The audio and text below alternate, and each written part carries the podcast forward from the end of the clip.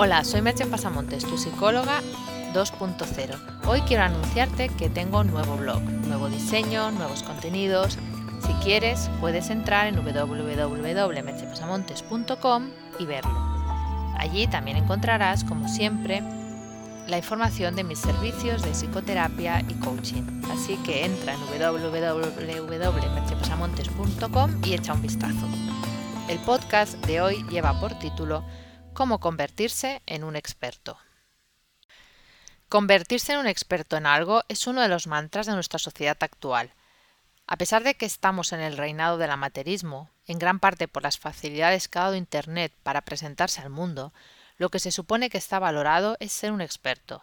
No voy a entrar en los vendedores de humos que se hacen pasar por expertos sin serlo, pues sería tema de otro post. Me voy a centrar en cómo de verdad convertirse en un experto. Hace bastante tiempo publiqué un podcast titulado 10.000 horas de práctica, en el que comentaba que a raíz de investigaciones como la realizada por Malcolm Gladwell, autor del libro Fueras de serie, porque unas personas tienen éxito y otras no, se había cifrado en 10.000 horas el tiempo que necesitabas para dominar una materia o habilidad concreta. Gladwell había estudiado casos famosos de éxito, desde los Beatles a Bill Gates, y calculaba que para llegar a la maestría en cualquier área de tu vida debías tener una práctica de unas 10.000 horas. Si haces cálculos, suponen unas 20 horas de práctica a la semana durante 10 años, de lunes a viernes, con un mes de vacaciones, o 3 horas diarias, todos y cada uno de los días. Pero recientes investigaciones, como las citadas por Daniel Goleman en su libro Focus, han añadido algo de complejidad a esta cifra. Goleman nos dice, la cosa no se limita, pues, a las horas de ejercicio, sino que también son importantes el feedback y la concentración. Mejorar una habilidad requiere de la participación de un foco descendente, la neuroplasticidad, el fortalecimiento de los circuitos cerebrales más antiguos y el establecimiento de nuevas conexiones para ejercitar la habilidad que estemos practicando requiere atención. Cuando por el contrario la práctica discurre mientras nos ocupamos de otra cosa, nuestro cerebro no reconstruye los circuitos relevantes para esa rutina concreta. La ensoñación cotidiana arruina la práctica. Poco mejora el desempeño de quienes pasan, mientras se ejercitan, de una cosa a otra.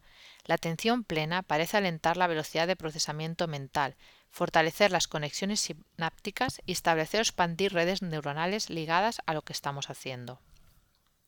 Dicho en palabras mayanas, no solo se trata de repetir y repetir algo para aprenderlo, sino que hemos de ir mejorando esa práctica. Ya he comentado alguna vez que monto a caballo y estoy aprendiendo doma clásica. Para aprender a hacerlo correctamente no basta con montar. Hay además que tener un profesor pendiente de ti cuando lo haces, que te señale los fallos y te ayude a mejorar tu ejecución. Si no te hacen esas correcciones, corres el riesgo de repetir una y otra vez los mismos fallos, sin avanzar demasiado. No es que no vayas a aprender nada por ti mismo, pero te faltará el nivel de corrección necesario para ser un experto. Y además, tal como dice Goleman, has de hacerlo con atención plena. A partir de unas 50 horas de práctica, las rutinas empiezan a automatizarse. El cerebro es un gran creador de patrones y tiende a automatizar rápidamente como un modo de ahorrar energía. Si mientras realizas la actividad, sea física o psíquica, aquí he puesto un ejemplo físico, pero sucede lo mismo con una habilidad psíquica, estás pensando en cualquier otra cosa, a tu cerebro le resultará muy difícil salirse de esos programas automáticos que ya habrá empezado a establecer. Has de estar pendiente totalmente de lo que estás haciendo. Y es más, una vez aprendido y alcanzado el nivel deseado, tienes que seguir mejorando, y para ello has de poder prestar de nuevo atención consciente y contar con feedback. Así, tus circuitos descendientes, los que parten del córtex hacia los centros inferiores y por tanto pueden influir en los procesos automáticos, pueden seguir incidiendo en la mejora. Esto no quiere decir que no podamos ejecutar la actividad de modo fluido y dejando que surja lo que ya hemos conseguido automatizar, pero la atención ha de estar focalizada en los momentos clave y en los momentos de aprendizaje o corrección. Así pues, hay tres claves para convertirse en un experto. Practicar y repetir. Tener feedback de alguien experto en el tema en cuestión. Poner atención plena en el proceso de aprendizaje y mejora.